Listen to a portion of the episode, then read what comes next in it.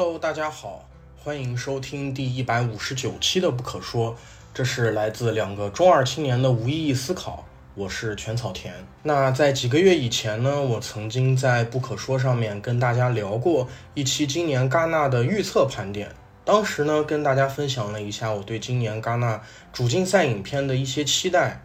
那在最近这两天呢，就是这个所谓的半年之期已到啊，进入了这个年底颁奖季，戛纳的许多影片也是集体的都出了资源。所以今天我也来跟大家分享一下这一阶段。我看下来的一个感受，也可以跟大家说一说我的一些推荐。其实我这两天也是一直都在猛补片，然后加上晚上的世界杯，感觉好像不是在看比赛，就是在看电影。然后一会儿要推荐的其中一部影片，其实是我今天才刚看完的。然后在这儿啊，我就得责怪一下小戴，就是怎么感觉好像一到这个枯燥啊、严肃的艺术片环节，就就让我上场了，感觉我的人设好像。就是越来越要变成这种严肃的这个这个电影学究还是什么的了。当然呢，这个是开个玩笑。其实，呃，我在这个节目也是一直有一个，可能也谈不上说是理想，但是就是有一个想要尽可能的可以去帮大家去做一个这种文艺片和艺术片的一个祛魅。我觉得其实很多可能被认为是艺术片，或者当大家聊起欧洲影片，可能就会有一种呃，或许是枯燥啊，或许它很让人敬而远之啊，或者就是这种常人可能不会理解的这种，就是这种固有印象吧。但我其实觉得很多时候并不一定真的就是这样，更多的情况可能是它会有一个很独特的语法，或者说一个视角，或者说它有一个很独特的世界观。一旦你能 get 到呢，其实我觉得它是非常有趣，然后也很有娱乐性，然后你可以其实可以看得非常的享受。节目开始前，还是希望大家可以多多关注我们的微信公众账号 SD 的光影不污。近期我们还会更新《星战》最新剧集《安多》的长节目。小戴本人呢也是沉迷于这部剧啊，就是看得昏天黑地，所以他也不来跟我聊这些戛纳系的影片。你们就可以想象他是看的有多么的上头。十二月颁奖季影片呢，然后最近陆续都会出资源，冈萨雷斯的《诗人》、斯皮尔伯格的《造梦之家》这些，我们可能也会陆续的更新长节目。同时呢，随着疫情政策的调整，各地的影院也陆续在进入营业了。如果十二月的院线有什么可讨论的新片呢？我们也会纳入到讨论片单里。关于我们最新的节目单，会在公众号的新闻专栏更新。想加入我们听众群的朋友，可以在我们的公众号后台留言入群，会有人拉您。公众号的具体名称，请看节目下方的简介。另外，如果觉得我们节目不错，希望大家可以帮忙分享给你的朋友，或是帮忙在我们泛播客平台的不可说专栏点个订阅、关注，并在专辑评价下打个五星好评，谢谢各位的支持。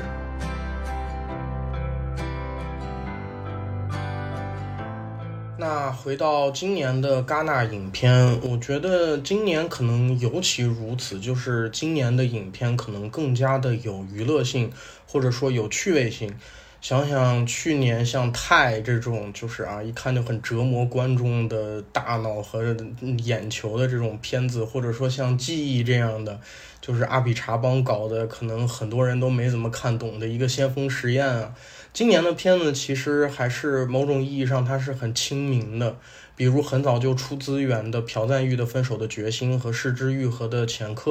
这两位都是大家很熟悉、影迷也很多的导演。然后前两天不可说刚刚做过节目的《悲情三角》，是一个讽刺喜剧片。我觉得这些片子其实都有很强的一个类型元素，它也很有娱乐性。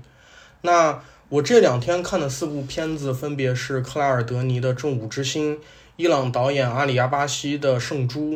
然后卢卡斯·德霍特的《亲密》，还有詹姆斯·格雷的《世界末日》。那在这四部电影里，我今天最想跟大家分享，也是最想给大家推荐的电影，就是卢卡斯·德霍特的《亲密》。这部片子可以说我是就是非常非常的喜欢，甚至在看的过程当中就有打五星的冲动。然后我觉得肯定是预定了我今年年度十佳的位子。然后其实卢卡斯·德霍特的《亲密》是我写稿这一天刚看完的，然后我看的时候其实已经忍不住的就一直在流泪，然后在准备稿子的时候，其实都一直没有走出这个情绪。然后《亲密》的故事其实很简单，它讲的是两个从小就关系很近的小男孩，他们的感情特别好，他们可以无话不说，可以睡在一个床上。可以经常搂搂抱抱啊的这样一种很亲密的关系，但是当他们进入学校以后呢，就开始不得不面对学校的这种社交环境带来的一个压力。比如说，别的同学可能会不理解，哎，为什么两个男生可以这么亲密啊？为什么你们可以一直黏在一起？你们是不是像小女孩一样？是不是你们是不是同性情侣啊？这样的一些不理解和猜测。然后在这样的环境下呢，两个人的关系就开始有一些疏远，然后慢慢不停的疏远，最后导致了一些很悲剧的事情的发生。然后悲剧呢，又给男孩带来了一个更深的一个伤痛。所以其实这个故事并没有太多的抓马，并没有太多的这个复杂和夸张的情节，但是这个片子就是拍的真的是非常非常的细腻，然后它非常的私密。也非常的真实，所以非常的戳人，尤其非常的戳我自己。然后甚至于我其实，在看到一半的时候，我就感觉，哎，好像在看一个关于我的自己的一个从小到大的传记片一样。然后影片里面其实有一个很真实的点，就是他拍了很多的体育，有足球和冰球。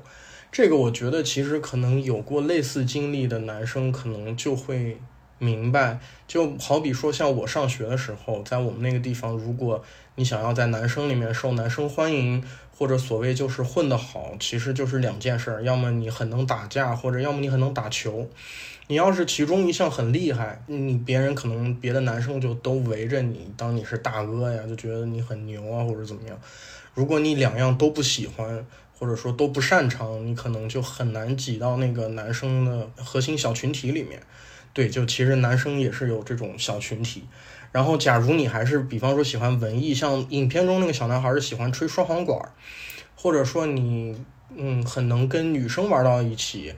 你其实可能很有可能就会被男生的群体所排挤啊、歧视啊，或者就是欺负你啊。大家可能会觉得，哎，比如说喜欢表演乐器，就会觉得你很骚包，你很显摆，你你你怎么这么爱呃显自己怎么怎么样的。或者他们会觉得说这文艺是一个很女孩子玩的东西，比如说上台跳舞啊、唱歌啊什么这些，可能就是只有女孩去做的。如果男生去做，就可能就会别人觉得你很娘娘腔啊或者什么的。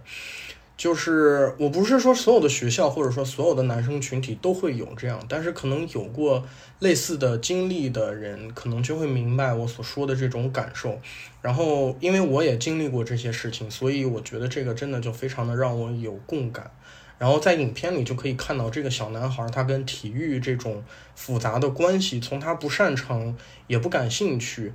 被踢球的人欺负，到努力让自己参与体育来融入男生群体。我觉得很有意思，是导演也选择了冰球这种运动，因为冰球可能有的人听说过，冰球是一个很暴力的一个运动，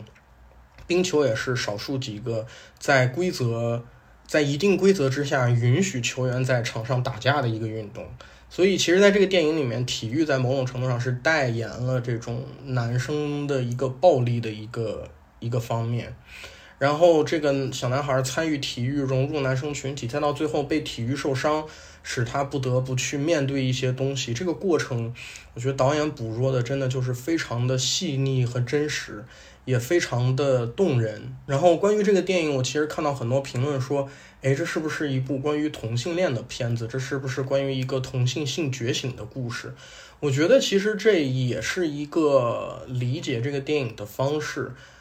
或者说你你当然可以去从这个片子里面解读一些这样的元素。但其实这个片子我觉得很棒的一个点就是。导演没有特意的或者说很明确的去说明这个东西，而他更多讨论的是为什么两个男生之间就不可以有那种很亲密的关系？为什么两个男生就不可以有，比方说像女生会手拉手去厕所这种关系？为什么两个男生之间拉手啊、拥抱啊或者搂肩膀啊就会被认为是哎你们是不是同性恋？或者直接被说是哎你你特别娘娘腔这样的情况。其实这个学校里这个男生的群体，我觉得就有一种，嗯，就是说那种所谓的有毒的男性气质的一个学校版。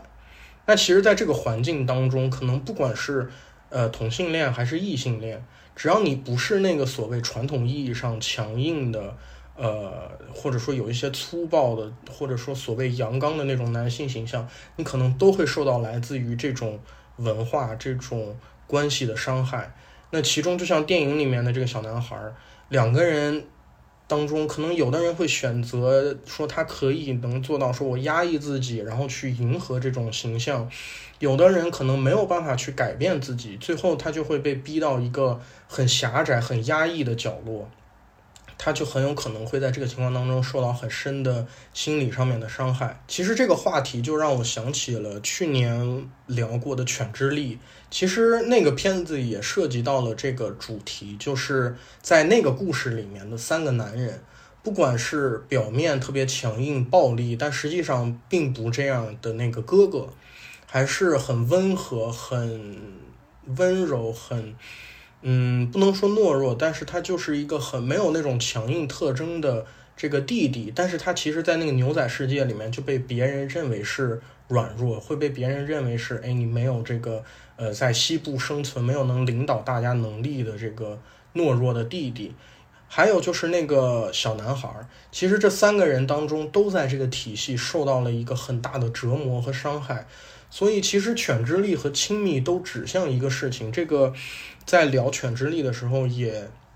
聊到过，就是其实可能这几年大家一直都在讨论这个性别问题，讨论女性主义，讨论这种有毒的男性气质。对女性的伤害，我觉得其实这个问题，其实男性应该更多的参与进来，然后去同这种观念去做抗争。因为其实不光是女性会受到这种有毒的男性气质的伤害，男性本身也会受伤。不管你可能就好像是，比方说有的人是去长期的压抑自己，去去融入这种呃观念，还是说你融入不进去，然后被其他男生排挤，就是这种。观念认为男性形象就应该是粗线条、暴力或者所谓阳刚、所谓不拘小节，然后可能认为敏感、温和、多愁善感或者这些特质，它不应该是男性形象，或者认为容易哭啊，或者喜欢表演、喜欢展示自己啊，或者。甚至可能更简单的，比如说喜欢粉色啊，喜欢花儿啊，喜欢唱歌啊，喜欢布娃娃啊，这些可能就是女生喜欢、男生不能喜欢的事情。就是这种观念，它是在伤害每一个人的，不管你是女生还是男生，不管你是同性恋还是异性恋，在这样的一种观念，或者说在这样的一种观念构建起来的这个社会氛围当中，其实。每个人都有可能受到压抑和伤害，然后可能会对有些人，他们就会被压抑，然后遭受到一个破坏的打击，然后他们很可能去去走向一个非常极端的一条道路，然后变成一个很大的悲剧。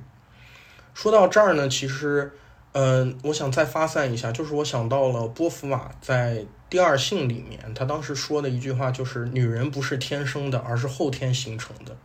这句话可能听上去，呃，很有争议性啊，或者说很令人费解。但我觉得，其实在这个片子里面就可以看得很真实。当然，在这个片子里面，他是男性，就是这两个小男孩，他们在一开始是一个很单纯、很天真的状态，他们并不知道说男性应该是怎么样的，女性应该是怎么样的。他们呈现出来的这种状态，就是一个很天然的状态。然后带有那种很敏感的感情，然后他们来到这个学校以后，这个学校就像一个外部社会一样，开始用某种方式、某种观念去规训他们，去告诉他们说男生应该是什么样，男生不应该是什么样。所以其实你就可以看到说，为什么波伏娃说是后天形成的，就是可能人在单在最开始的时候，他们都很单纯、很天真，然后有些很多东西并没有。呃，说从自然的角度就说啊，男生只能这样，女生只能这样，而是说很多东西可能是由后天的、由外部的这个环境来灌输给你的。那其实很多时候形成这种情况都是意识不到的，就像不管片中的主角的小男孩，还是那些在学校里其他那些所谓很阳刚的男生，他们可能都没有明确的意识，说呃自己在做一些可能会伤害到别人的事情，或者说这个东西它是一个多么严肃啊，或者说多么呃复杂的一个主题。但是在这个更大的、更隐形的固有观念之下，他们就在无形间造成到了一个伤害到别人的结果。那男主在这个过程当中，他自己意识到了这种伤害的发生，然后其实也是因为他意识到了，所以他不得不给自己呃背负了一个其实很难承受的一个痛苦。那。呃，不知不觉我引申了解读了这么多啊，因为这个片子就是真的是我可能有很多我自己的感受和我自己的共鸣在里面，这个可能是我在 不可说节目里聊的可能是最情绪化的一期了。然后我觉得这片子里面还有很多我很喜欢的设计，比如我觉得很有意思的其中一个地方是，呃，男主他们家里面这个小男孩他们家里面是做花农的。其实花农是一个很有意思的一个职业，一方面花儿本身被经常当做是一个很女孩的一个事物，它不是一个。很男孩会经常去玩啊，会经常去带着呀，会经常去说的一个东西。但是另外一方面，其实花农他又是一个很很粗、很累、很苦，然后会把自己身上搞脏的一个一个重劳力。它毕竟也是农的农业的一部分，但是农业很多时候又会觉得说男农业就是一个男人的世界，不是女人的部分。我觉得这个花农这个职业的设定就是很有意思。再比如后面有某一场戏，这个小男孩儿，当他面对别人那个场景，其实别人并没有真的想要去来对峙他呀，或者说要伤伤害他呀，或者怎么样。但是他在一个很不知所措的状态下面，他下意识的举起了一根木棍来武装自己。你就会发现，在那一瞬间，我就觉得就很就很强烈的就会发现，就是。当他长期的参与体育，去踢足球和打冰球，然后参与体育融入那个男性集体的过程当中，他其实已经开始有了那种下意识的，当他在不知所措的时候，用暴力来包裹自己的脆弱一面。其实包裹的是自己不愿意面对啊，或者说不愿意坦诚的那种面。然后当，呃，这一面有可能暴露的时候，他就会下意识的用暴力来包裹自己。其实他已经开始有了这种，嗯，用暴力来包裹自己的男性思维了。我觉得这两个细节都是，呃，很有意思，设计的很好的地方。当然，这些都是我的一个。解读和分析，其实抛开这些，就是我们抛开这些比较严肃的，可能比较严肃，可能比较复杂的话题，这部片子本身它也是拍的很美的一个很细腻动人的一个故事，不管是说摄影还是导演的叙事节奏，都非常的细腻。然后这个片子当中对颜色的运用也非常的美。然后我觉得这个片子最亮眼的，其实还是主角小男孩的表演，真的是就是非常非常的精彩。他同时有那种我们有时候会，我们会经常会在好的小孩演员当中看到的那种灵气啊，或者说很直觉的那种东西。然后同时后半段，当这个人物的呃心理变得逐渐的复杂起来的时候。他也很好的展现了那种很有层次感的那种情绪，里面可能有迷茫啊，有难过啊，有负罪感啊，很多很多这些东西集合在一起的一个一个状态。我觉得这个就是真的非常非常的厉害。我还看到有一个短评说，呃，这个男主应该拿那个宋康昊在前科拿到的那个戛纳影帝。我觉得其实这个话。看起来好像很夸张，但其实你看了这个片子，你会觉得，嗯，其实影帝给这个小男孩好像也未尝不可，就是有这么精彩。不知不觉间啊，我关于亲密聊了这么多。其实今天我跟小戴本来在聊这个节目计划的时候，是要做一期就是关于最近看的戛纳好几部片子的一个盘点和推荐，但是因为实在是我沉浸在这个亲密的这个片子的情绪和状态当中，我现在感觉。呃，完全走不出来，所以我这个已经几乎完全变成一个亲密的短节目了。然后关于我最近看的其他几部片子呢，詹姆斯·格雷的《世界末日》也是我非常非常喜欢的一部片子，我觉得应该也会在我的今年年度十佳里面。然后甚至我觉得可能是因为最近几年一直都有这种中年和呃走向老年的导演，他们会拍自己的回忆啊、自传啊这样的片子。然后我觉得《世界末日》可能是自《罗马》之后我最喜欢的一部这样的片子。詹姆斯·格雷在这个片子里面，他既讲了一个小男孩他成长的一个故事，但是他的想法或者说他想表达的也不仅仅于此，他其实还有一个很宏大的在美国的犹太人的命运的这样一个大的叙事。我看到很多短评说这里面是不是有很多简陋的符合政治正确的这种呃种族平等的故事和话题？我觉得其实它完全不是的，因为呃，如果可能了解一些犹太电影，就是在美国的犹太电影或者小说的话，其实呃这里面有一个很特别的犹太人的叙述方式，因为犹太人有一个不同于白人。社会的一个犹太人的视角，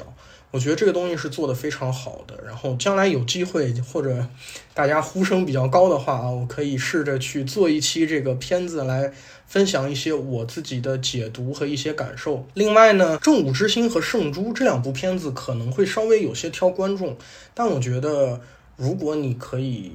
呃，get 到他们的那个美学，我觉得是值得一看的。正午之星呢，它首先延续了克拉尔德尼的那种风格，就是在他的电影里面，可能情节和设定它不是最主要的，它只是提供了一个舞台，它更想让你去感受一个他想要去营造的一个特殊的环境和情境，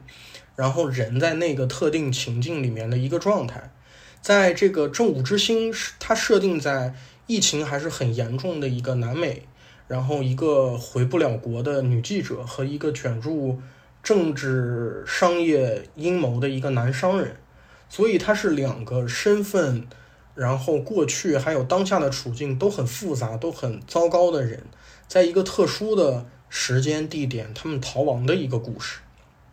搭配上这个南美它很燥热的那个雨林环境，那个情境，它有一种很。粘稠、很暧昧、很，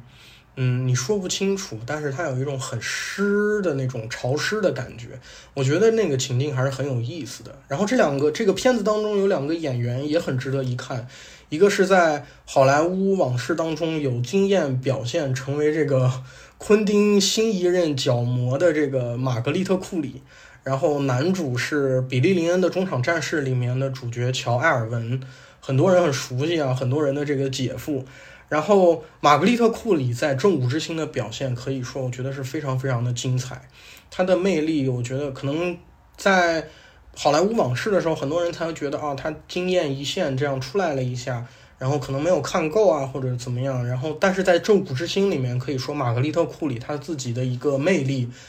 基本上是表现的就是淋漓尽致，我觉得很棒。然后《圣珠》的话是一个有惊悚元素的伊朗犯罪影片，讲述的是一个调查专门猎杀妓女的凶手的故事。所以这个片子其实跟当下伊朗正在发生的女性抗争有很多很多的联系。感兴趣的影迷朋友呢，也可以去看一看。那这就是我最近补片的一个感受和一个分享。其实基本上就是大家可以看到，就是完全的一个亲密的短节目了。然后戛纳接下来还没有出资源，也有几部影片是我一直都非常关注的。首先，比如是呃《罗马新浪潮》的导演克里斯蒂安蒙吉的《核磁共振》这一部，据说在戛纳的时候就得到了很多好评，应该是非常好看。然后还有我写稿这天刚被电影手册评为今年年度第一的《岛屿上的煎熬》。